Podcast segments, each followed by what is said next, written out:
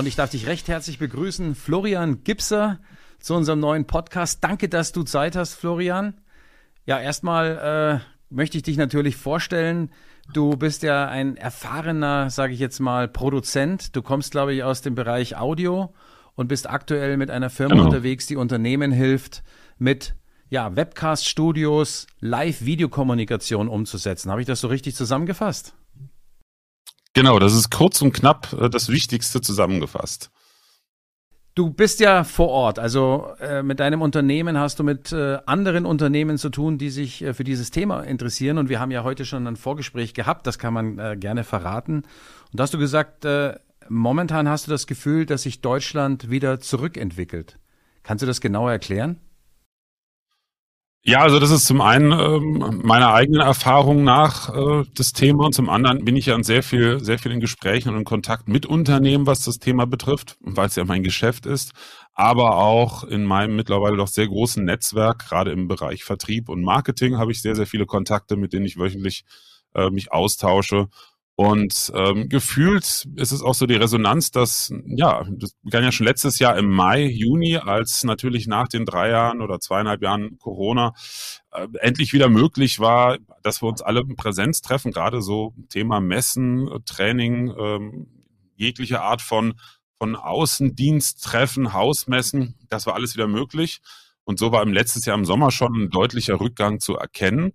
Und den gleichen Trend, den erlebe ich dieses Jahr wieder, dass so, ja, das ist halt nicht mehr sehr Druck da. Ne? Also bei vielen, vielen Unternehmen ist halt das Gefühl entstanden in den letzten Jahren, das ganze Thema Videokommunikation, das ist jetzt kein Must-Have, was mich nach vorne bringt, was auch nachhaltig Vorteile mit sich bringt, sondern das ist jetzt von oben oktroyiert, eine Zwangsmaßnahme der Corona-Zeit geschuldet. Und ach, jetzt können wir das endlich abschütteln und können wieder back to normal, back to business gehen und so machen wie vorher. Und ich persönlich, und das zeigen auch die Erfahrungen unserer Kunden, die mit der professionellen, hochwertigen Umsetz Umsetzung ihrer Videokommunikation sehr viel Erfolg haben, ich sehe es halt komplett anders. Nicht, dass man Präsenz nicht nutzt, sondern dass man es durch sinnvolle Live-Video-Formate ergänzt und sich dadurch auch sehr viel Mehrwert ins Haus holt. Man könnte jetzt, oder ich könnte jetzt analysieren, mal so auf die Schnelle, das hat vielleicht was mit Komfortzone zu tun, dass viele Unternehmen da Angst haben, diejenige zu verlassen, wenn sie sich mit dem Thema Videokommunikation beschäftigen müssen, Klammer auf, sollen? Mit Sicherheit auch. Ganz viel äh, hat es damit zu tun. Mit Sicherheit hat es auch einfach damit auch zu tun, dass es halt so vielleicht eine negative Behaftung war. Ne? Man war gezwungen, es zu machen. Die allermeisten haben es, sind wir jetzt mal ganz ehrlich, auch nicht wirklich gut umgesetzt. Also, dass es im ersten Jahr 2020 sehr überhastet war, kann man noch verstehen. Aber spätestens 21 hätte man eigentlich verstehen müssen, okay, es bleibt jetzt auf bis dato unbestimmte Zeit. Aber ich kann ja auch aus der Not eine Tugend machen. Es gibt ja den schönen Spruch, wenn dir das Leben Zitronen schenkt, mach Zitronenlimonade draus. Und ich finde, das haben viele Unternehmen, Unternehmen unterschätzt und bis heute auch noch nicht so verstanden, dass sie halt aus diesem vermeintlichen Nachteil Vorteile für sich ziehen. Welche Vorteile hat denn Videokommunikation für Unternehmen? Das ist ein riesengroßes Feld. Also seitdem ich mich da wirklich intensiv mit beschäftige, wird das immer größer für mich. Äh, also die Möglichkeiten. Ich sage es mal ganz kurz und knapp, die Klassiker aus dem Vertrieb. Ne? Mehr Geld, mehr Zeit, mehr Komfort. Das sind die drei Sachen, die du hast. Und zwar nicht vorhandenes komplett ersetzen, sondern ergänzen. Ein großes Thema dazu habe ich witzigerweise heute auch mit einem Spezialisten äh, im Bereich Vertrieb einen Podcast aufgenommen ist das Thema Außendienst. Ein sehr, sehr umstrittenes Thema, weil natürlich Außendienstler gerne in ihrem Auto unterwegs sind und das nicht ändern wollen. Jetzt habe ich gerade eben vor unserem Gespräch bei LinkedIn einen Beitrag gelesen, dass Audi ähm, vielen Außendienstlern die Autos streicht und dass sie einfach aus einem ähm, kleinen Pool an Fahrzeugen aus dem äh, Unternehmenspool zurückgreifen sollen, weil sie verstärkt halt Digitalkunden betreuen sollen. So, das ist also eine Entwicklung, die ist vermutlich erstmal nicht aufzuhalten, auch der aktuellen wirtschaftlichen Prognose äh, geschuldet. Ähm, aber man kann im Vertrieb auch viel mehr machen. Also ich habe unheimlich viele Kontakte in Maschinenbau und auch da kann man im Vertrieb unheimlich viele Vorteile sich zunutze machen. Und zwar, wenn man Kunden hat, die erstmal interessiert sind, dass man da gar nicht so richtig in die Vollen geht und rausfährt oder die zu sich kommen lässt, sondern erstmal sagt, beispielsweise eine Firma, die in der, im Bereich Robotik unterwegs ist oder Maschinenbau, ähm, Produktionsstraßen, so dass man sagt, hier, Herr Meier, Sie sind grundsätzlich interessiert. Lassen Sie uns doch mal im Rahmen eines Videocalls sprechen. Dann zeige ich Ihnen mal unser Unternehmen hier, einen Blick mal gerade in die Produktion. Jetzt schauen Sie mal hier, äh, so eine typische Produktionsstraße, die wir herstellen, andere Kamera reinzoomen. Das ist ja auch alles heutzutage für Laien nach einer kurzen Einweisungsphase bedienbar. Nächste Thema Recruiting. Aber wie können Unternehmen bevor du, bevor du weitermachst, Ron, ich will dich nie unterbrechen, aber da du das ja gerade ansprichst und ich glaube, die Einrichtung von Studios ja dein, deine Profession ist und du natürlich auch eins hast, lass uns doch mal kurz simulieren. Du bist jetzt quasi Audi und äh, wir schauen Audi. jetzt mal in die Werkshalle. Wie auch immer, und äh, du willst uns irgendwas zeigen, weil ich bin jetzt ein Zulieferer zum Beispiel und ich möchte jetzt schon vom neuen Prototypen ein paar echte Aufnahmen sehen, wie der gerade zusammengedengelt wird, weil ich dann, keine Ahnung, irgendwas Tolles dazu liefern soll. Das heißt, du bietest Unternehmen an, nicht nur, ich sage jetzt mal, die klassische One-to-One-Call-Geschichte zu machen, sondern da ist ein bisschen mehr dahinter. Genau, also ähm, wir richten auch Studios ein, wobei unser Schwerpunkt mittlerweile in der Beratung und in der Aufklärung im Vorfeld ist, weil da habe ich einfach gemerkt, ist ein gigantischer Bedarf und einfach unheimlich viel Unwissenheit noch. So, und ich könnte jetzt, ich habe jetzt natürlich kein Audi hier stehen, aber ich habe beispielsweise jetzt äh, eine Kamera, die jetzt auf meinen Studiotisch hier zeigt. Ich bin leider Volvo-Fan, tut mir leid, also. ganze Familie fährt Volvo. Äh, ja, Deshalb haben wir auch noch ältere Modelle, die noch äh, ähm, ähm schwedisch waren. Und hey, 340.000 Kilometer ne? hat aktuelles Auto meiner Frau. Von daher, das wird nicht abgeschafft. Ja, also ich kann alleine schon in der Präsenz, äh, das haben vielleicht die Zuschauerinnen und Zuschauer gerade schon gesehen, kann ich einfach schon viel machen, weil ich hier halt einfach zwischen Kameras umschalte. Das ist in der Kommunikation eine ganz andere Dynamik.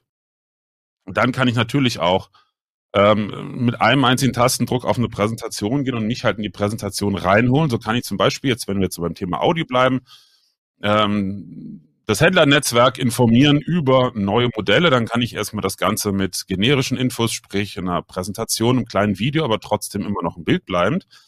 Ähm, und dann kann ich natürlich wirklich die Technik selber zeigen. Ich habe jetzt hier als Beispiel bei uns mal meinen Studiotisch, die Unordnung Gut, so ist das halt, wenn man behind the scenes geht. Ähm, da kann ich jetzt mit einer sogenannten, genau, die kurze Hose auch noch, meine Birkenstock latschen. Zu meiner Entschuldigung, es ist warm und ich habe mir letzte Woche ein Bänderriss zugezogen, deshalb Schuhe sind gerade nicht gut. Also, ähm, genau, aber ich trage auch gerne kurze Hosen, wenn es warm ist ich kann jetzt hier, wir haben ja eine sogenannte PTZ-Kamera, ich muss ein bisschen mit dem Mikro aufpassen, dass das mich auch hört, haben wir hier an der Decke hängen und diese PTZ-Kamera ermöglicht mir mit so einer einfachen Infrarotfernbedienung oder mit einem kleinen Steuerpult mit so einem Joystick dran, ähm, die Kamera fernzusteuern. Also ich kann sie hoch und runter steuern, dann sieht man mich jetzt auch oder auch nicht. Ähm, und ich kann rein und raus zoomen und ich kann natürlich Speicherplätze aufrufen, ne? zum Beispiel hier. Ja. Und wieder zurück. Und ähm, das ist jetzt mal ganz schnell und einfach erklärt. So kann ich, wenn ich jetzt äh, in der Produktionshalle, da haben wir jetzt gerade ein Projekt in der Vorbereitung für einen Kunden aus der Elektrotechnik, wenn ich da jetzt zwei, drei Kameras stehen habe, habe ich hier auch einen Vorschaumonitor, wo ich immer sehe, was welche Kamera gerade anzeigt. Ähm, mein kleines Pult, wo ich mit dem Joystick entweder die Kamera fahre oder mir vorher Positionen festprogrammiere, kann ich sagen, okay, jetzt gucken wir mal vorne an Anfang, drücke ich auf die Eins, zack, geht die Kamera auf den Anfang der Produktionsstraße und ich schalte auf die Kamera um. Also auch diese Prozesse einmal geübt sind super schnell, aber der Effekt, ich kann es mir wieder nur selber sagen, der ist halt gigantisch. Also es ist wirklich unsere Kunden, die sowas schon zum Teil umgesetzt haben, einfach auch mit mehreren Kameras zu arbeiten, die sagen immer wieder, dass ihre Kunden quasi beim Erstgespräch vom Stuhl fallen, weil sie kennen sowas nicht. Ne? Ja, jetzt kommt es auf meine Überkopfkamera, genau hier, das ist eine kleine Actioncam. Okay. Die hängt über den Tisch, dann sieht man so ein bisschen die Technik. Sieht schlimmer aus, als es ist. Wir haben natürlich hier ein bisschen mehr Spielzeug als ähm, teilweise nötig. Ich habe einmal hier mein Laptop für eine Präsentation. Da drücke ich einfach auf den Knopf, dann haben wir die Präsentation. Dann ähm, Kamera 1 und 2 sind die und die. Und dann habe ich hier noch mein iPad dabei, wo ich eine Whiteboard-App drauf habe. Und da kann ich einfach, indem ich da drauf drücke, hier mein Whiteboard einblenden und dann halt auch immer mich noch dazu. Jetzt sehe ich gerade, da kam gerade eine Fehlermeldung von LinkedIn vom iPad, aber naja. Wenn du mit den Interessenten, mit deinen Leads sprichst sozusagen und zeigst ihnen zum ersten Mal den Tisch, kriegen die dann Angst? Mhm. Siehst du Schweißperlen auf der Stirn? Ähm, ich zeige den Tisch ja nicht, sondern ich zeige erstmal den Effekt. Wie sieht's aus? Ne? Also ich, ich ähm, eins habe ich gemerkt, ich bin ja kein geborener beziehungsweise kein gelernter äh, Verkäufer. Ähm, aber ich verkaufe auch gar nicht mehr im Sinne von Vorteilen, Nutzen, sonst was, sondern einfach im ersten Gespräch, wenn es nur darum geht, wo, wo drückt's, wo brennt's, ähm, mache ich einfach während des Sprechens, soll ich mal umschalte und sage, hm, ist interessant oder ach, ich hätte da was, gucken Sie mal hier und, und ich, ich erwähne es gar nicht, sondern einfach dadurch, dass der Effekt, dass das Erleben im Vordergrund steht, sind die Leute schon begeistert und merken, okay, da geht mehr. Und irgendwann kommt dann der Punkt, wo ich sage, okay, ich erkläre jetzt mal, wie das Ganze geht. Und dann sage ich aber auch schon im Vorfeld direkt zur Warnung, wir haben natürlich hier ein Studio, wir sind ein Showroom. Wir möchten hier zeigen, was alles geht im Kleinen. Deshalb keine Sorge, das sieht ein bisschen nach mehr aus, als es ist. Und letzten Endes ist es nicht viel. Das ist das zentrale Steuerpult, wo ich die Kameras umschalte. Laptop für die Präsentation kennen wir alle. iPad kennen wir auch von Zoom und Teams, dass man es einbindet. Da ist der Computer, über den das Streaming läuft. Und hier ist einfach nur total simpel Lautstärkenregler für meinen Lautsprecher. Das war's. Es ist nicht viel Technik hier. Okay. Stimmt, also gut, wir kennen das natürlich auch, aber es könnte ja den einen oder anderen geben, der vielleicht zunächst mal ein bisschen Angst kriegt, weil da mehr als drei Geräte stehen. Auf der anderen Seite hast du natürlich recht, man fängt ja normalerweise auch erstmal klein an und äh, kann dann ja jederzeit, das ist ja das Schöne, modular dann erweitern. Was sind denn die, sagen wir mal, erfolgreichsten Formate, die deine Kunden mit deiner Technik und deiner Beratung umsetzen? Was, was ist so der, sozusagen der Top, äh, die Top 3 des Unternehmens TV?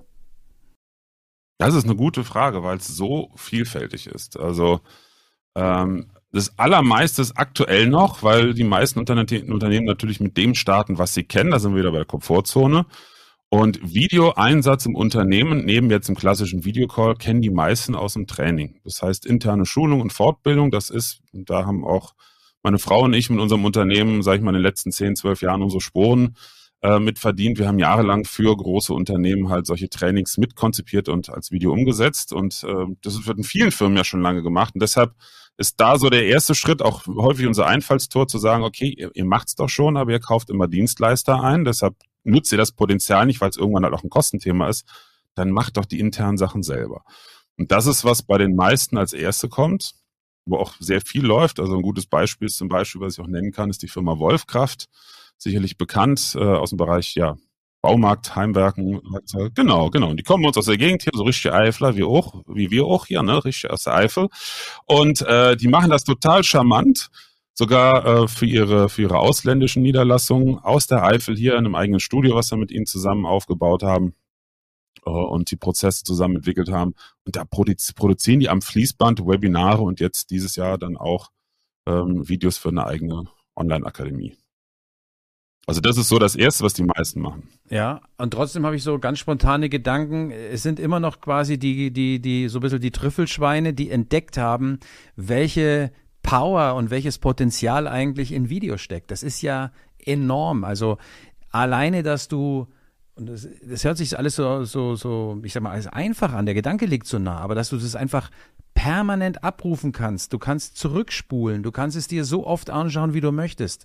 Es kann weltweit gesehen werden. Es kann runtergeladen, neu verarbeitet, etc. werden. Also, das fällt mir auch auf. Bin ja auch schon ein paar Jahre jetzt dabei, dass man hier immer noch zum Teil Überzeugungsarbeit leisten muss. Für mich liegt das sowas von auf der Hand und trotzdem bin ich da bei, auch bei dir, wo ich sage, wieso sehen das diese, wieso sehen das die Firmen nicht? Wieso, wieso sehen, vor allen Dingen diese Investitionen, die sind ja mini wenn man das mal im Verhältnis Absolut. setzt zu anderen, äh, ich sage jetzt mal, Infrastrukturmaßnahmen vielleicht.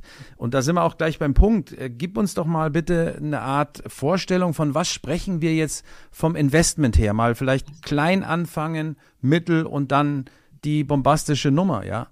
Um, um, um auch ein Gefühl zu kriegen. Vielleicht denken jetzt hier viele, ja, die reden über eine halbe Million Einstiegspreis oder so.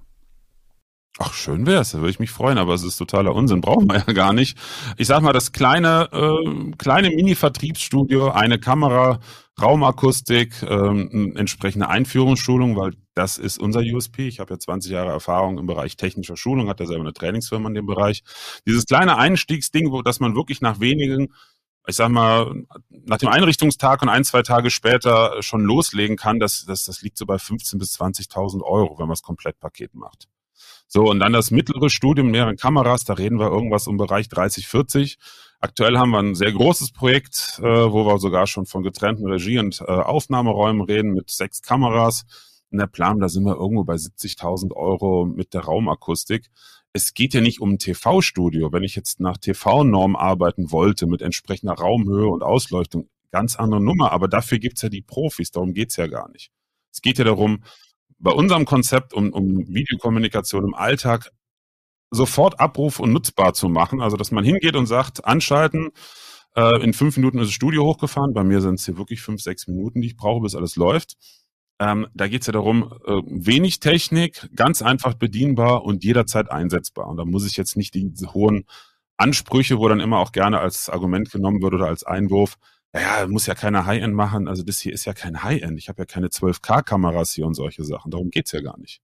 Also das ist ja. Wie viele Stunden, jetzt gehen wir mal auf das kleine Studio, lässt sich dann auch leichter rechnen. Wie viele Stunden empfiehlst du, sollte dann das Unternehmen auch dieses Studio dann im Jahr nutzen? Sind das 20, 100, 500 Stunden beim Investment von 15.000 Euro? Weil ich möchte es gerne mal runterrechnen, wie, wie klein dann der Betrag eigentlich wäre, äh, wenn ich da eine, ich sag mal mal, mittelgute Auslastung hinbekomme. Das ist auch wieder, das ist echt eine gute Frage, weil äh, so genau kann ich es dir nicht sagen. Ich rechne es immer ein bisschen anders äh, von den Preisen für zum Beispiel Schulungs- und Trainingsvideos, weil wir das ja jahrelang gemacht haben. Also im Schnitt, wenn du natürlich einen günstigen Anbieter, äh, Preiskämpfer findest, dann kriegst du so ein 4-5 Minuten Video vielleicht für 2000 Euro, aber im Schnitt so um die 4.000, 5.000 Euro. Das ist auch so der Preis, der wohl immer noch existiert. Das bestätigen mir ja Kunden, ich bin ja schon ein bisschen raus. Kostet dich so ein Trainingsvideo irgendwas zwischen 5 und 10 Minuten hast du drei Videos gemacht für 15.000 Euro.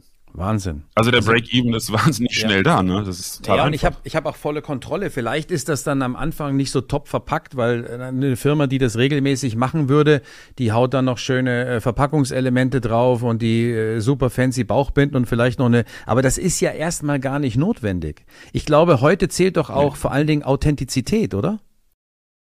Das ist es. Also das kann ich wirklich absolut zu 100 Prozent, zu 1000 Prozent unterstreichen. Das waren zum Beispiel die Erfolgs- oder das Erfolgsgeheimnis von vielen Trainingsvideos, die wir früher produziert haben als dann die Firmen erkannt haben, okay, wir stellen jetzt nicht äh, eingekaufte Profitrainer vor die Kamera, sondern Mitarbeiterinnen und Mitarbeiter aus dem Unternehmen, die natürlich, sobald das rote Lämpchen anging, erstmal ins Stottern gerieten und äh, total nervös wurden. Das haben wir dann wir als Team aufgefangen.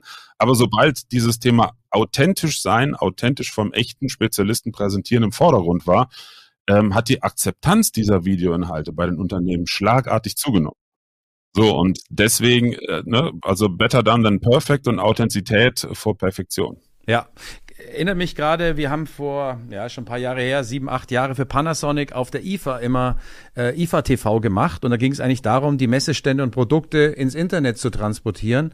Und die haben von, ich glaube, Anfang an haben die auf ihre eigenen Mitarbeiter gesetzt, weil die sich A auch mit den Produkten super gut auskannten. Die waren sowieso vor Ort. Die standen natürlich auch am Produkt, am Messestand. Dann liegt es natürlich nahe, dass du das direkt dann filmisch rüber transportierst und hat super funktioniert. Und mein Gott, natürlich sind es keine Profis, aber es sind Menschen und Menschen kaufen von Menschen. Wer will heute noch diese hochdurchgestylten, äh, perfekten, wenn es die überhaupt noch gibt, ich glaube, die werden auch weniger. Wer will das eigentlich haben? Du willst doch heute, ja, Authentizität, Authentizität äh, du willst, der darf sich mal versprechen, der darf niesen, husten etc. Alles okay.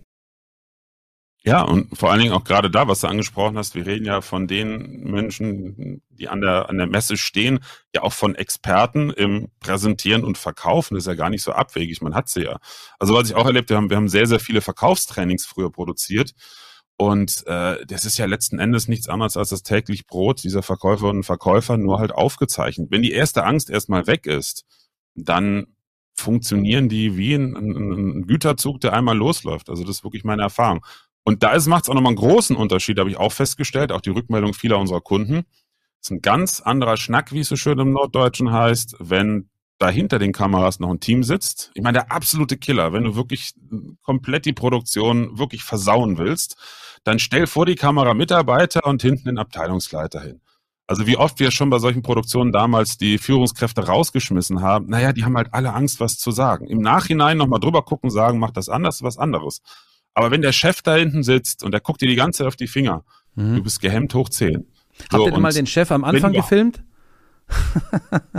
Chefs hatten wir auch, da habe ich und auch ein paar nette Erfahrungen gehabt. Äh, die tun sie nämlich nicht unbedingt auch viel leichter, nur weil sie in den äh, Etagen etwas höher arbeiten. Im Gegenteil. Also das Spannendste, das fand ich auch wirklich toll, war wirklich äh, eine sehr, sehr hohe Führungskraft. Wir reden hier vom, äh, ich glaube, Geschäftsführer einer sehr großen, sehr bekannten deutschen Firma, ähm, der bei uns im Studio war und mit Entourage fünf, sechs Leute um ihn rum und jeder hier und jeder da. Und äh, ja, dann haben wir gesagt, gut, für den Dreh gehen wir alle raus, außer wir vom Team und sein, sein Coach der von der Trainingsfirma dabei war und kaum ging die Tür zu, erstmal boah, die Schultern so runter. So eine Last, die weg war, ne? Jetzt, jetzt kann ich normal sein, hast auch gemerkt in der ganzen Ausdrucksform. Und dann ging die Kamera an und da war er völlig nervös und sonst. Dann haben wir erstmal zehn Minuten lang haben wir den erstmal aufgebaut, weil der hatte halt natürlich die Vorstellung, wie er wirken muss. Naja, aber dann sei doch einfach normal, so wie du bist und so. Und das hat dann so nach 20 Minuten hat es geklappt und dann lief's. Also niemand ist beim ersten Mal vor der Kamera souverän. Absolut nicht. Aber wenn ich das noch gerade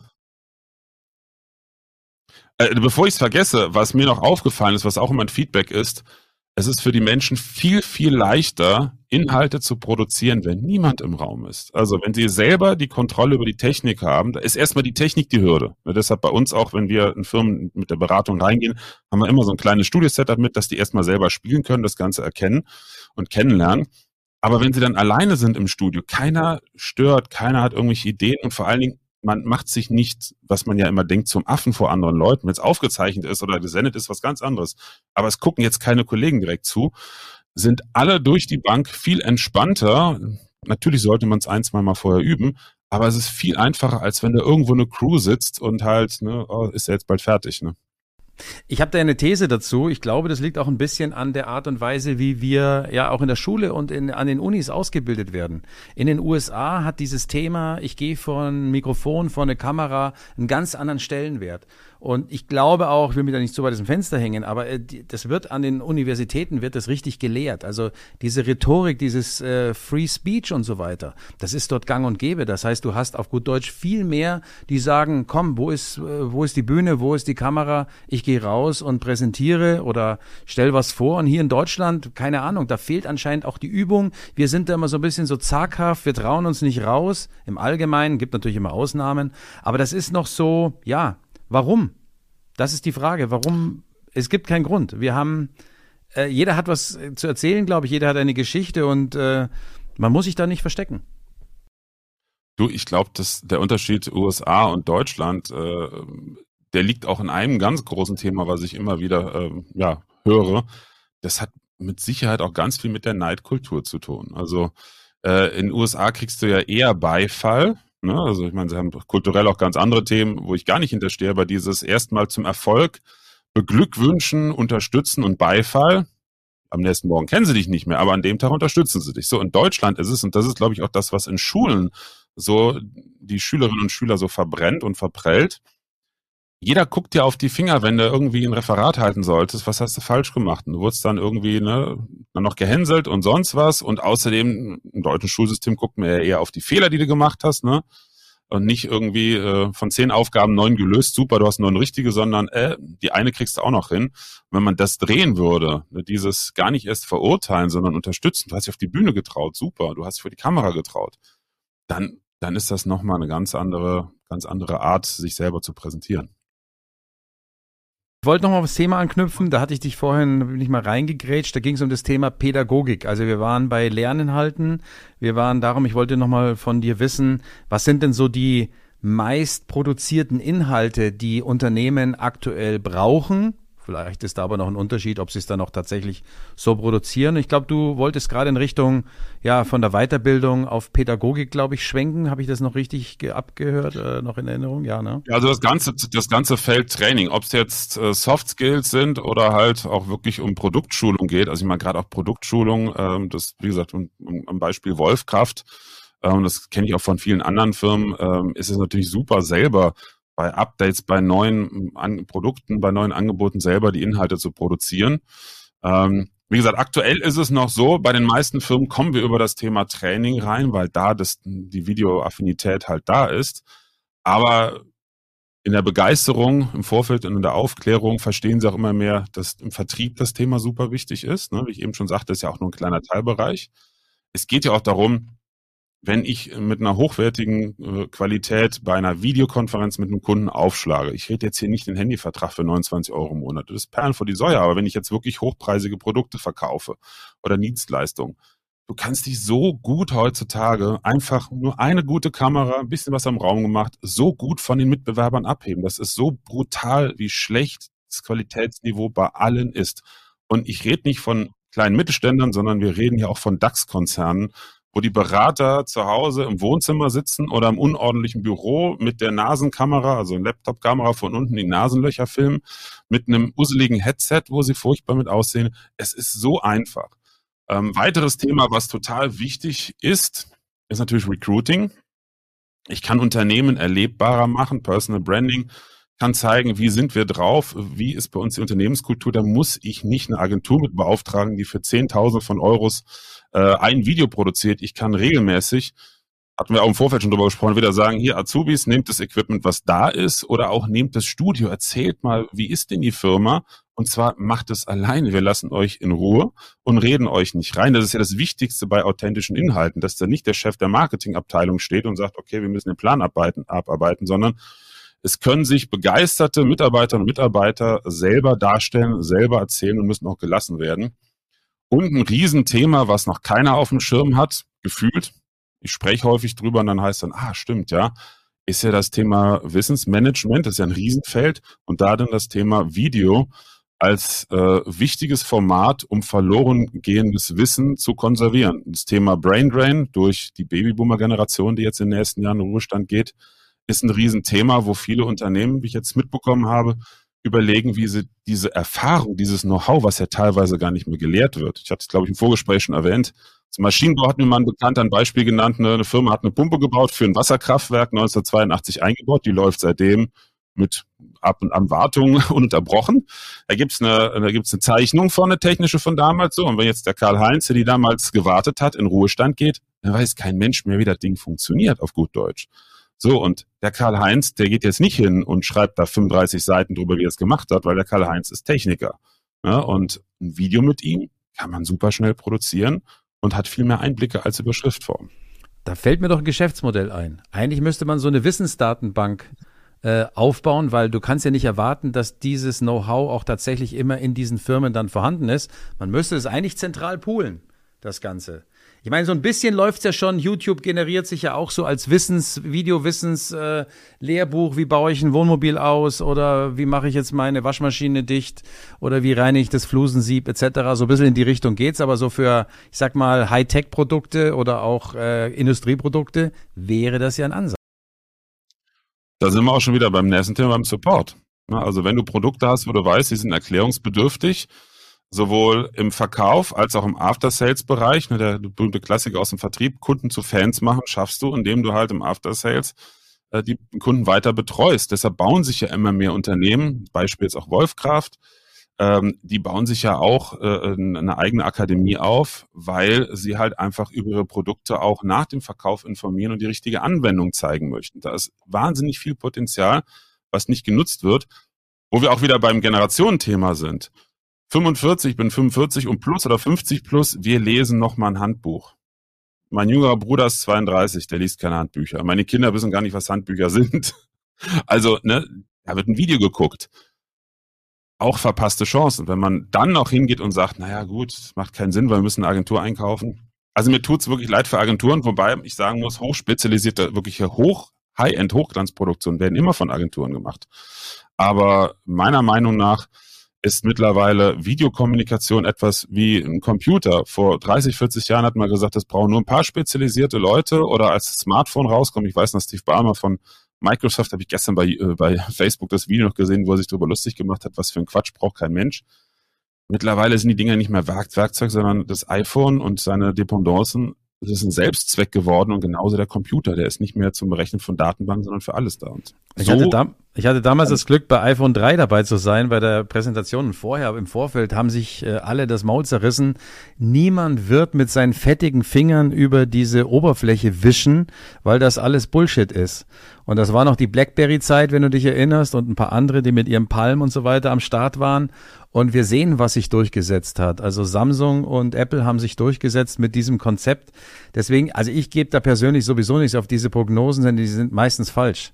Auch Herr Bill Gates hat das. Internet äh, abgeschrieben gehabt und äh, hat natürlich dann irgendwann äh, noch den sozusagen den Sport dann aufgenommen. Aber das, das zählt eigentlich nicht. Ich glaube, das, es wird sich das durchsetzen, was äh, die Menschen für gut befinden. Und ich glaube immer noch daran, dass äh, allgemein es mehr und mehr erkannt wird. Und ich sag mal so, ganz junge sowieso, die sind schon bei dem Thema. Ja. Also wenn du dir die Nutzungszahlen anschaust von Video, Social Media, äh, Instagram äh, auch, aber ich glaube TikTok ist momentan richtig am am Abräumen Absolut. mit äh, enormen Nutzungszeiten, dann ist es natürlich äh, da gar kein Thema mehr. Aber wir machen ja auch noch äh, unsere Services für die etwas Älteren, logischerweise. Ähm, du weißt ja, wir sind ein bisschen im Live-Thema drin. Also Livestreaming bei unserer Plattform ist ja ein großes Thema. Das ist auch so eine Königsdisziplin. Das kann nicht jeder. Video-Hosting ist dann schon, ja, können andere auch. Wie viel Live siehst du denn in der Zukunft aus deiner Sicht? Denn das, da haben ja die meisten ja noch mal ein Stückchen mehr Angst. Ja, also Angst ist da das ganz große Thema. Ähm, verpasste Chancen, verpasste Potenziale ist genauso ein großes Thema, weil ich sehe da eine Riesenchance. Ich kann es aus eigener Erfahrung sagen, ich hatte bis Sommer letzten Jahres ein Online-Mentoring-Programm, Schwerpunkt für Trainer, Coaches, Berater, also Dienstleister, Einzelunternehmer.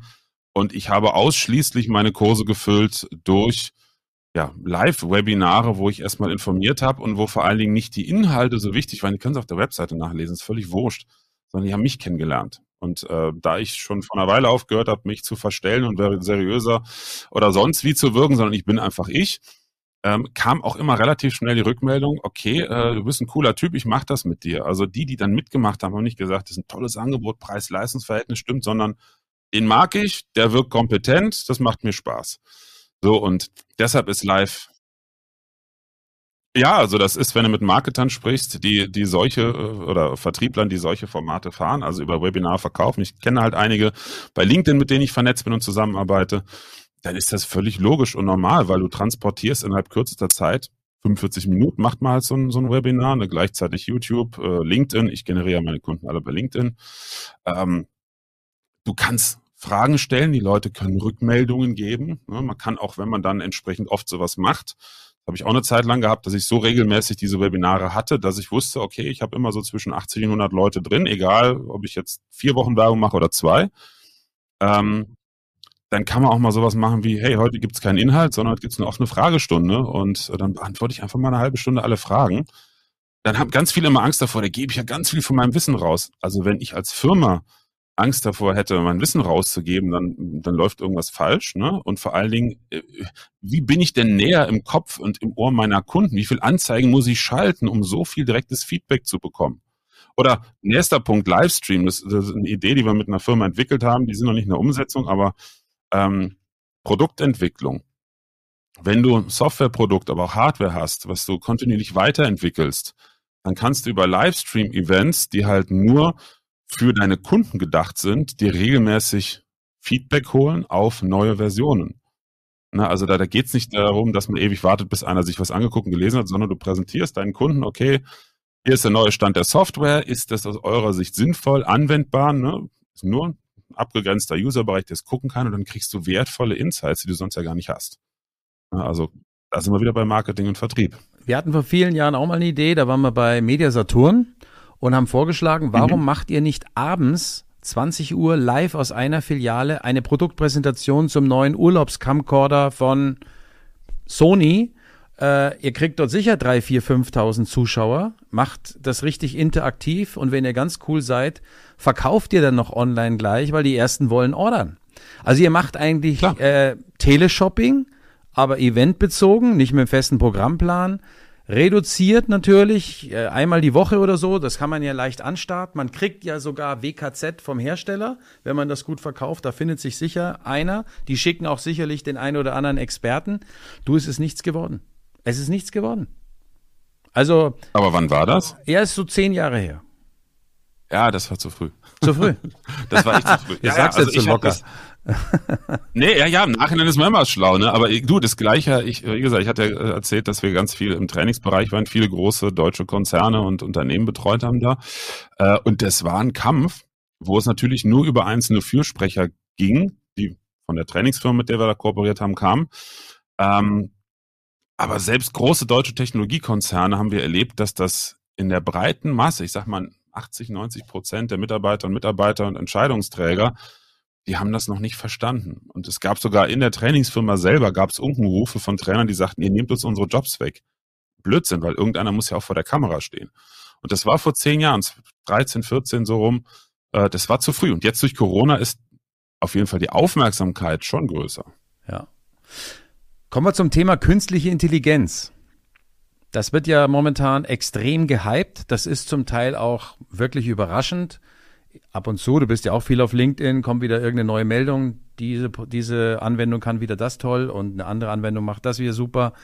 Ähm, wie stehst denn du zu dem Thema? Ist das ein Gamechanger oder ist das nur ein Hype? Oder vielleicht was anderes? Ähm, es ist vor allen Dingen die Büchse der Pandora, denke ich. Und zwar äh, eine doppelzüngige Büchse der Pandora. Ähm, nicht nur negativ und auch nicht nur positiv denke, wenn es richtig benutzt wird, kann es einen gigantischen Vorteil bieten. Wobei irgendwann ist ja jeder Vorteil weg, wenn es jeder benutzt. Ne? Das ist zum Beispiel der Punkt. Also für mich persönlich die aktuelle Krönung war, dass die Tage jemand bei mir auf ein Posting kommentiert hat mit einem absolut offensichtlich erkennbar generischen äh, ChatGPT-Kommentar. Äh, ich bin hingegangen, habe meinen Post in ChatGPT reingepackt und gesagt, schreib mir fünf Kommentare. Einer davon war fast deckungsgleich. Ähm, das ist natürlich, das ist affig und albern.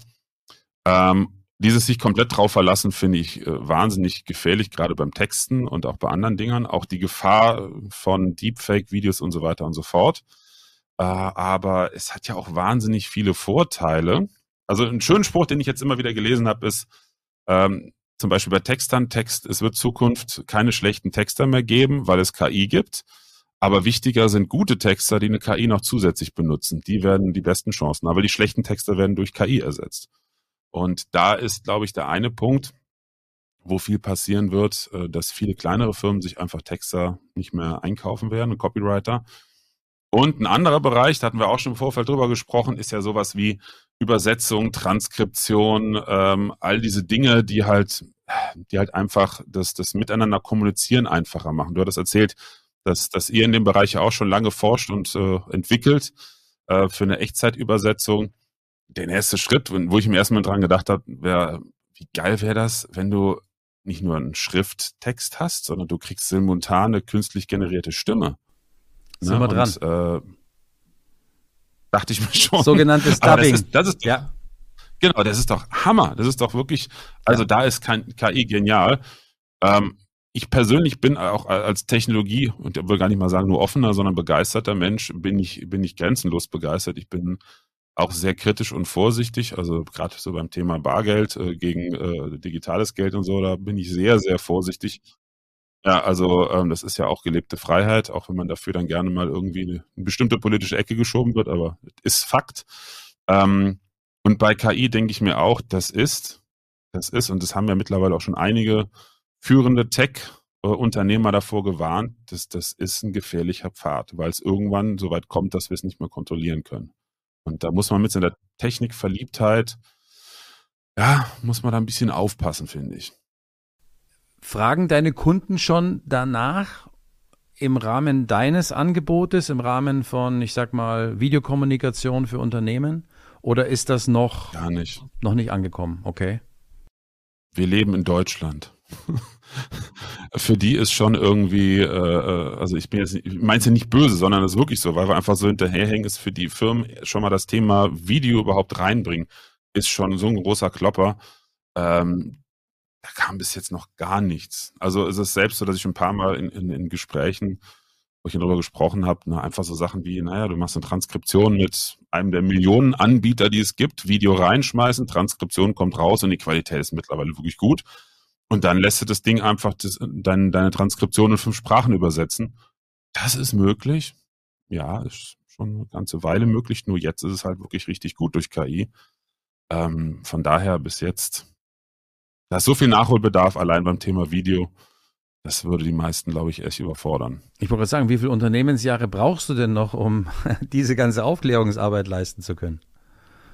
Ja, das frage ich mich manchmal auch.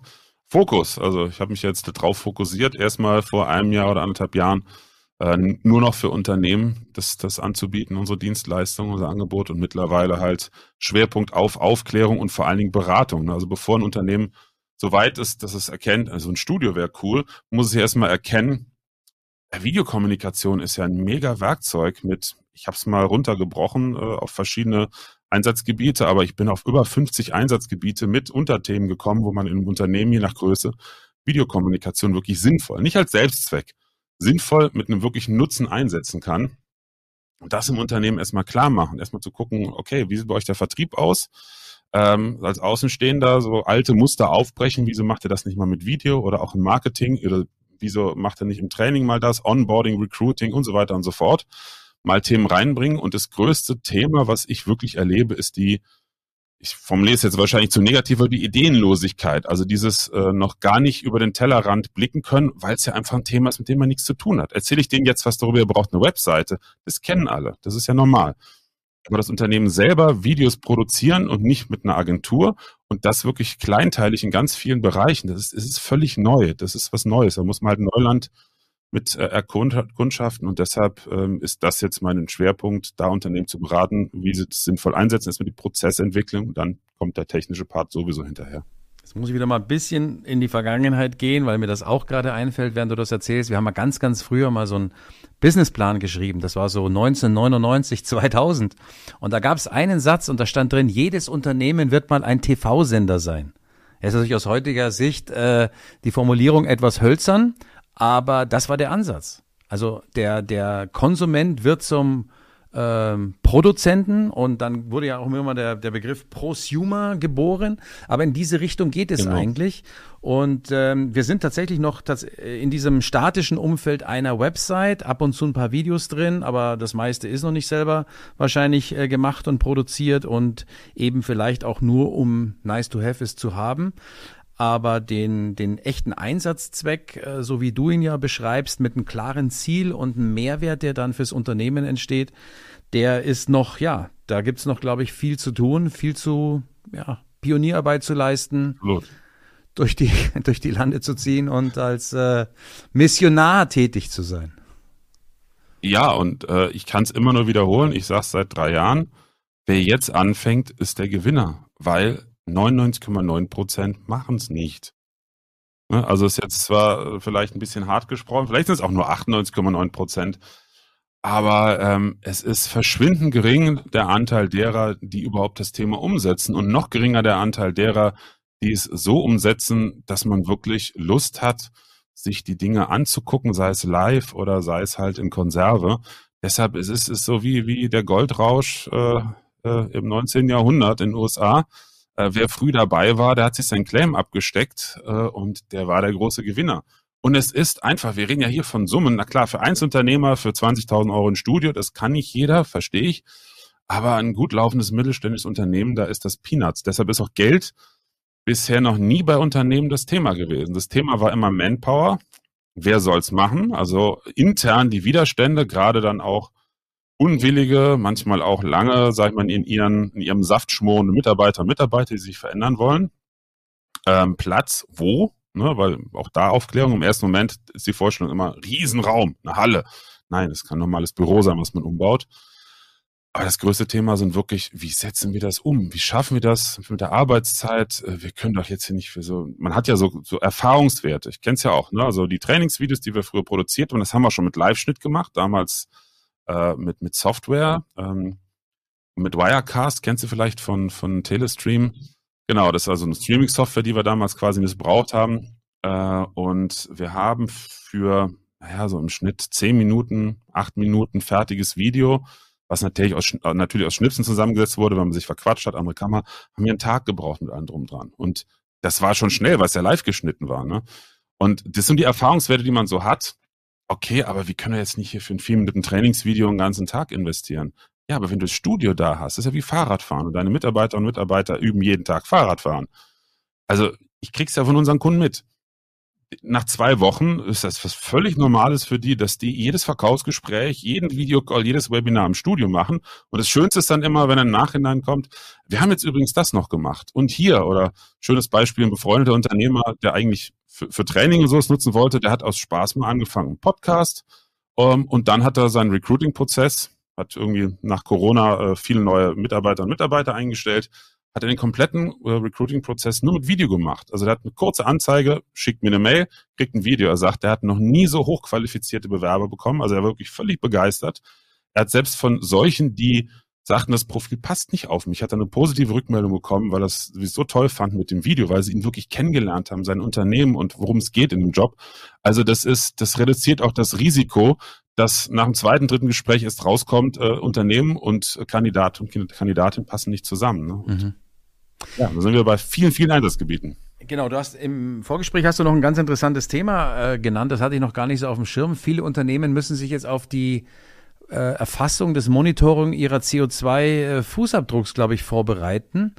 Äh, die meisten wissen noch gar nicht, was da für ein Brett auf sie zukommt und du sagst, das ist ein Thema perfekt, um mit Video zu arbeiten und da vielleicht einzusteigen und das ist, glaube ich, wann kommt das, 2024 oder 2025? Also ist, ich, ich kenne es auch nicht im Detail, Schande über mich, weil ich mich noch nicht eingelesen habe. Also es ist schon seit längerem beschlossen und ganz große Unternehmen, also es geht jetzt jedes Jahr runter in der, von der größten Unternehmen, große Konzerne, große Mittelständler, äh, bis zu einer gewissen Mitarbeitergröße. Also kleine Mittelständler wird es nicht treffen. Ich glaube 100 oder 150 oder 250 ist so die Grenze. Ähm, aber meine 25 oder 26 ist die letzte Stufe erreicht. Nagelt mich bloß nicht fest, selber mal nachlesen. Ähm, das geht um die CO2-Bilanzierung, gibt es auch eine Abkürzung, die ich jetzt auch gerade nicht parat habe, leider. Ähm, so, und dann wird's halt interessant. Wir haben äh, Arbeitskräftemangel, wir haben Energiepreise aktuell, die zwei größten Themen. Und dann kommt CO2-Bilanz, was nicht nur in der Außenwirkung interessant ist, sondern ich habe auch schon mal mitbekommen in Gesprächen von Leuten, die sich damit auskennen, dass das sich auch langfristig äh, irgendwo steuerlich auswirken soll. Wie genau weiß ich noch nicht. Ähm, und dann wird es einfach interessant, weil du die Bilanz ja irgendwo melden musst, dass du natürlich guckst, dass du Dinge einsparst. Also ne, ich habe es ja auch früher bei den Konzernen, für die wir gearbeitet haben, erlebt. Wir haben häufig auch ähm, Präsenzseminare begleitet. Dann wurden aus ganz Deutschland 100 sag ich mal, neue Verkäufer in irgendein schickes Hotel nach München gekarrt, zwei Tage da bespaßt oder drei Tage und verköstigt und dann wieder nach Hause gefahren. Das ist natürlich für den Zusammenhalt super. Die CO2-Bilanz ist genauso wie bei einer Messe eine Katastrophe. Das heißt nicht, dass man das nicht mehr machen soll. Aber statt sowas vielleicht fünfmal im Jahr zu machen, kann man ja sagen, drei andere Veranstaltungen machen wir nur noch online oder vier und dann am Ende wirklich das, wo man sich schon ein bisschen kennt und der richtige Mehrwert dann auch da ist, da geht man in Präsenz oder auch eine andere Gewichtung. Ähm, auch Vertrieb. Als ich zum ersten Mal gehört habe, wie Außendienstler prinzipiell arbeiten und wie die Erfolgsquote ist bei einem Außendienstler, der halt rumfährt und Termine abarbeitet, da, da, da habe ich nur den Kopf geschüttelt. Also ich dachte, ich würde das ja niemals machen. So viel Zeit verschwenden, das kannst du ja nur, wenn du 20, 100 Außendienstler hast, die halt jeden Tag durch die Gegend fahren. Aber äh, wir, ja, genau, da sagte mir auch einer, naja, das sind halt die Keks- und Kaffeefahrten, ne? Ähm, aber da kann man auch durch eine bessere Aufteilung von Innen- und Außendienst, Innendienst in der Videokommunikation, Kunden vorwärmen, vorqualifizieren, dass der Außendienst gezielt hinfährt, kann man wahnsinnig viel machen. Muss man halt einfach die alten Muster aufbrechen. Und da wird der Druck, leider lernt der Mensch ja am besten nur durch Schmerz, wird, denke ich, der Druck, der durch das Thema CO2-Bilanzierung kommt, und jetzt haben wir ja den Druck ja auch schon bei den Energie- und Spritpreisen, der wird dafür ein Umdenken sorgen müssen. Ja, also ich, ich nehme das auch so wahr, dass es jetzt, dass äh, wir hier bei uns äh, zu Hause in Deutschland jetzt so ein bisschen unsere Spitzenposition verlassen haben und wir sind jetzt nicht mehr der der, der Top-Kandidat, sondern wir werden jetzt gerade nach unten durchgereicht und dann wird's insgesamt natürlich ungemütlicher. Das sieht jeder, äh, welche Inflation gerade herrscht. Äh, du brauchst nur zum Einkaufen gehen, geh zum Italiener und esse eine Pizza und schau dir den Preis an und du fragst dich, äh, wer soll das insgesamt noch bezahlen? Und dazu dem hast du natürlich auch in der, in unseren Schlüsselindustrien, glaube ich, gerade nicht so tolle Zahlen, was so die Big Player wie Volkswagen und äh, Mercedes so melden und glaube ich auch Audi, was du vorhin erzählt hast. Maschinenbau die, in Deutschland. Ja, ja. Maschinenbau. Maschinenbau hat zum ersten seit 20 Jahren irgendwie zweistellige Umsatzrückgänge für nächstes so, das Jahr. sind also so Schlüsselindustrien, die, ne, die, wir haben. Äh, also wir werden das alle merken, weil äh, da hängt ja so viel dran, die ganzen Zulieferer etc. Das kommt und das heißt, ich muss mir da was einfallen lassen. Also ich muss die Effizienz steigern und da gehört unter anderem Video dazu. Also wer, wer das nicht sieht, dem kann man fast nicht helfen. Also mehr kann man da ja, nicht Kommunikation. sagen. Ne? Kommunikation wird wichtiger, weil du auch da wieder, ich meine, Vertriebsansatz ist ja das, Vertrieb und Marketing ist das, wo man ja am ehesten, also wenn ich das immer so mitbekomme von meiner äh, Sales- und Marketing-Bubble, ähm, wo du am ehesten ansetzen kannst, äh, ne, deine Umsätze zu erhö erhöhen. Ich meine, natürlich kannst du auch einsparen, dir einen Unternehmensberater reinholen, der die Firma dann in vielen Fällen ja auch erstmal kaputt spart. Aber durch mehr Umsatz kannst du ja am meisten und am schnellsten was bewirken. Und die Kunden von heute, die kriegen ja mit, dass es nicht mehr, also alle wissen ja, dass es nicht mehr so doll läuft. Eine Jahre lang war es ja auch ein, ein, Arbeitgebermarkt, jetzt sind wir beim Arbeitnehmermarkt seit ein paar Jahren. Jetzt kommen die ersten und sagen wir, wir haben wieder einen Arbeitgebermarkt, weil so viele Firmen pleite gehen, dass wieder so viele Stellen frei sind. Ähm, was ich sagen will, ist einfach, man muss sich in der Kommunikation mit den Menschen wieder viel, viel mehr bemühen. Also es gibt, ähm, wie heißt der mal, Stefan Rappenglück, glaube ich, ein ganz witziger Kerl bei LinkedIn, Vertriebstrainer, der macht wirklich Live-Calls, der ruft bei Firmen an, biebt natürlich alles weg, dass man nicht weiß, welche Firma das ist. Und es ist eigentlich regelmäßig in die Videos äh, traurig, weil es einfach die Service-Wüste Deutschland zeigt. Er ruft bei einer Firma an, wo er fünf Minuten einfach nur in der Warteschleife hängt. Ne? Er, hat, er hat Interesse daran, was zu kaufen. Bei einer anderen Firma will er, eine, will er, will er irgendwie, ich weiß es gar nicht, irgendeine Dienstleistung einkaufen ja, das können Sie jetzt hier nicht kaufen, dann müssen wir erstmal unseren Außendienst vorbeischicken. Ich weiß ja genau, was ich haben will. Ich brauche den nicht. Ich will jetzt das Geld hier lassen. Das geht nicht. Also sich das kümmern, also Service bieten, echten Service, das, das ist bei uns in Deutschland in vielen Bereichen total verloren. Geh, geh mal in den Supermarkt, geh mal in den Supermarkt äh, oder in Geschäfte manche, wie du von Verkäufern behandelt wirst, als wärst du eine Last. Und das wird sich meiner Meinung nach massiv ändern. Es wird sich ändern müssen. Und da gehört auch sag's ganz plump, äh, Kundenbebauchpinseln. Beispiel Maschinenbau, die müssen jetzt was tun. Und da im Vorfeld die Kunden umgarnen, indem man ihnen schon mal einen Einblick gibt, wo es hingehen könnte. Oder letztens meint auch ein Vertriebler, du gar nicht im Vorfeld, sondern der Kunde hat schon gekauft. Den dann wie eine heiße Kartoffel fallen lassen, Anführungsstrichen, kannst du ja nicht bringen. Und jetzt alle vier Wochen eine E-Mail schreiben, Herr Meier, wir sind jetzt voll in der Planung, die Anlage läuft da kannst du halt auch nichts mehr mit gewinnen heutzutage. Weil wenn du alle zwei Wochen sagst, zehn Minuten Videocall, dann zeige ich hier den aktuellen Stand ihrer Maschine, da fühlst du dich als Kunde doch. Also ich, ich kenne sowas, weil so in die Richtung geht zum Beispiel bei Rolls-Royce und Bentley. Ich habe mal als, als 16-Jähriger ein Praktikum in England bei so einer Restaurationswerkstatt gemacht, so einer der weltweit führenden. Die haben ihre Kunden von vorne bis hinten umgarnt. Ja klar, da hast du natürlich auch richtig Geld gelassen, um deinen alten Bentley restaurieren zu lassen.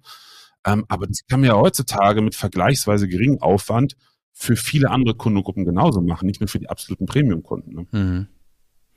Nun brauchst du aber auch die Menschen, die das natürlich am Ende auch steuern, selbst äh, wenn du dann eine Effizienz herbekommst. Aber wir haben ja vor Jahren gesehen, da wurden dann die Social Media Manager eingestellt, weil viele Unternehmen mit äh, Facebook, sage ich jetzt da mal, und Insta erstmal auf Kriegsfuß standen, gar nicht gewusst, was sie machen sollen, haben es dann zum Teil so ein bisschen nebenbei mitgemacht, um da nicht den Anschluss zu verlieren. Inzwischen ist es nicht mehr wegzudenken, hat sich auch massiv geändert, die ganze Ansprache. Die, die Plattformen äh, haben eine andere sagen wir mal, Nutzerstruktur bekommen. Jetzt inzwischen sind die Chinesen ganz vorne mit TikTok, die anscheinend den, ja. sagen wir mal, heftigsten Algorithmus am Start haben, der am aggressivsten arbeitet. Und ähm, durchaus nicht nur ganz, ganz junge Zielgruppen erreicht, sondern anscheinend, was ich so höre und was mir so erzählt wird, auch durchaus kaufkräftige B2B-Entscheider im Alter ab 35 ja. aufwärts sogar. Äh, kannst du das bestätigen, by the way? Du nix gerade? Ich, ja, also ich, ich persönlich stehe mit TikTok auch im Kriegsfuß, weil ich also diese schnellen Formate, es, es nervt mich. Also ich verstehe das alles, aber mir ist es zu schnell. Ich, ich mag keine Hektik. Ähm, deshalb, ich beschäftige mich nicht damit, aber ich kenne einige Freunde und Kollegen aus dem Vertrieb, mit denen ich äh, in Kontakt bin, die das selber schon wirklich nutzen, also bewusst auch nicht eine Zweitverwertung von YouTube-Videos machen, sondern nur inhaltlich. Also ganz kurz zusammengefasst nochmal ein 30 Sekunden TikTok-Video machen und darüber B2B-Kunden, selbst aus Branchen, wo du denkst, also Maschinenbau und so, um Gottes Willen, wer guckt das? Ja, Aber dann war das irgendein vielleicht auch jüngerer Verkäufer, der dann das gesehen hat, dem Chef gesagt hat, guck mal da, es geht ja einfach nur um Aufmerksamkeit. Man muss sich ja auch nicht wie völlig affig da machen, wie es viele bei TikTok machen. Aber es, es haben mir ganz viele Vertriebler schon gesagt, das ist eine super spannende Plattform. Man muss halt sich überlegen, ob man ja sich damit auseinandersetzen und natürlich auch Thema Datenschutz ist ja das ist mein Schmerz. Ein heikles Thema in dem Zusammenhang. Ne? Ja, also da, gerade das, wir sind so im Zwiespalt, wir, wir halten ja das Thema Datenschutz hoch und auf der anderen Seite sind wir natürlich auch angewiesen, jetzt als Firma uns in die Sichtbarkeit zu bringen und da musst du den einen oder anderen auf gut Deutsch mitverwenden. Aber was eben auch viele vergessen, ähm, die dort tätig sind. Es ist halt nicht ihr Eigentum, sie sind dort nur eingemietet. Deswegen plädieren wir immer, mach deine Kommunikation auf deinen von dir beherrschten Systemen und das andere ist sozusagen immer für Outbound gut. Also wir empfehlen, wirb auf YouTube und linke auf deine Webseite und nicht bau genau. YouTube-Player auf deiner Website ein, weil dann hast du A, ein Fremdlogo drauf, dann hast du die Daten werden abgegriffen, sogar Daten von deinen äh, eigentlichen Interessenten landen dann im Werbenetzwerk und könnten für die Ausspielung von Werbespots deiner Konkurrenten verwendet werden. Ähm, da bin ich immer äh, völlig äh, überrascht, wie viel da so sorglos sind und sagen, ja, ist halt kostenlos, aber es ist nicht kostenlos.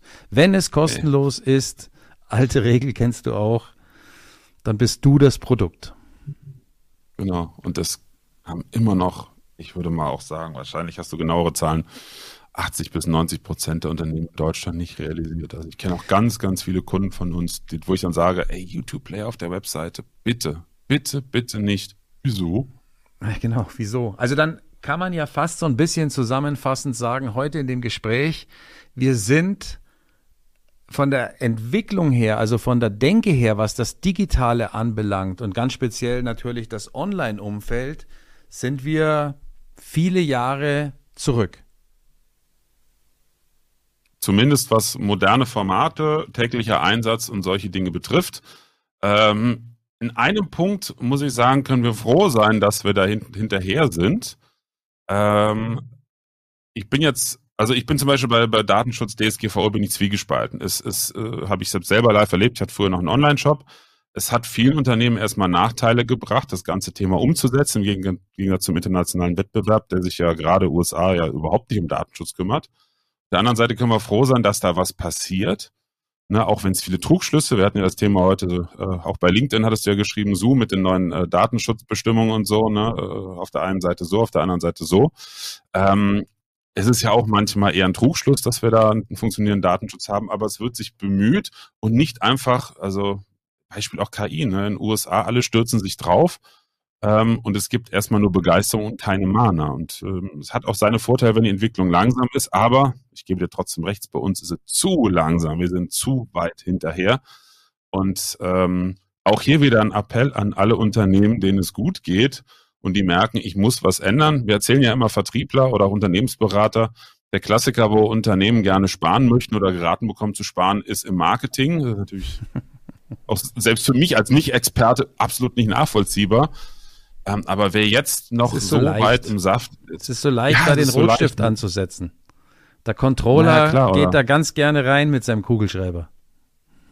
Ja, oder wie mir jetzt ein Freund erzählt, bei ihm im Unternehmen äh, hat der Controller, der Externe, durch der reinkam für viel Geld, äh, in einem Jahr, ich glaube, 30 Leute ähm, entlassen, wo jetzt schon klar war, 10, 15 davon braucht man nächstes Jahr wieder, weil die Produktion hochgefahren wird. Aber für den Zeitraum, wo er da war, hat er tolle Zahlen gehabt. Nächstes Jahr ist er nicht mehr da. Ne?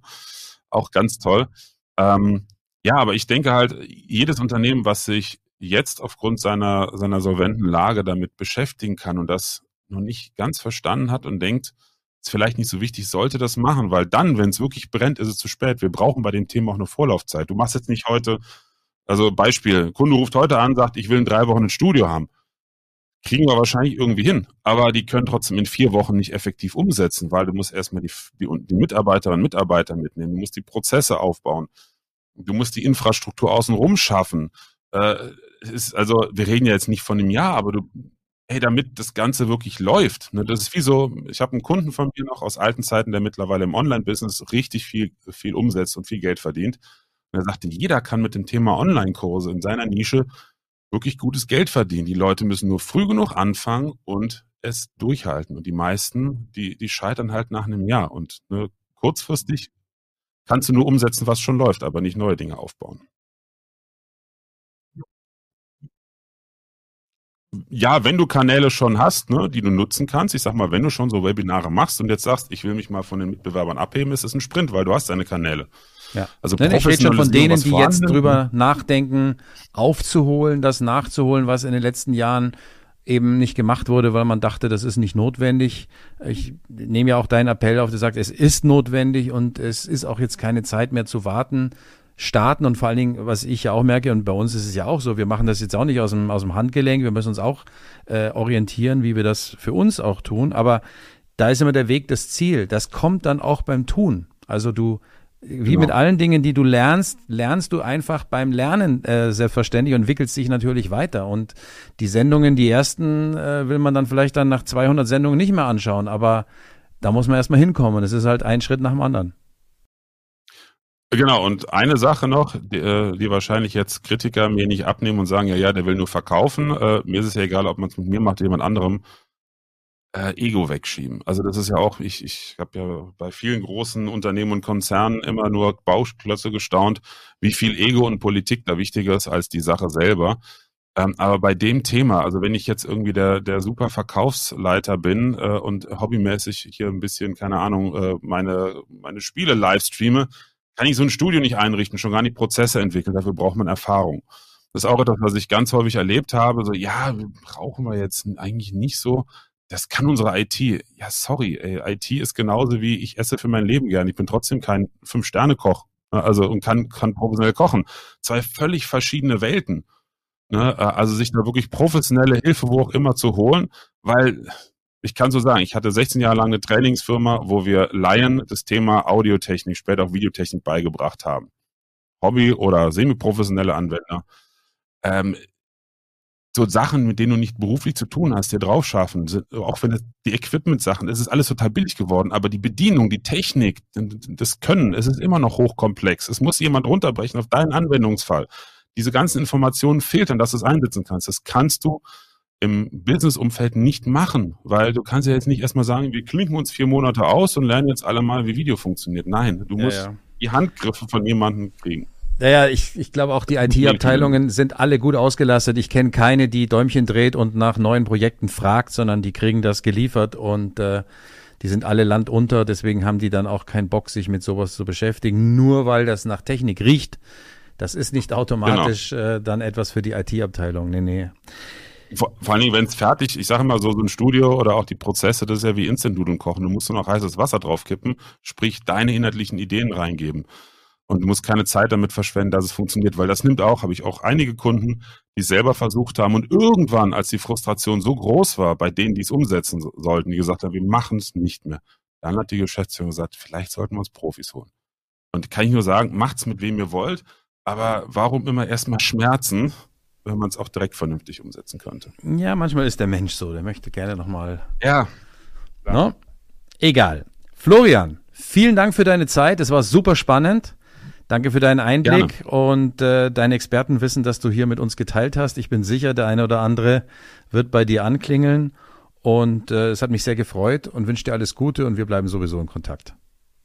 Auf jeden Fall. Vielen Dank für die Einladung und ja, wünsche dir noch viel, viel Erfolg mit äh, eurem neuen Kanal und eurem neuen Format. Danke dir.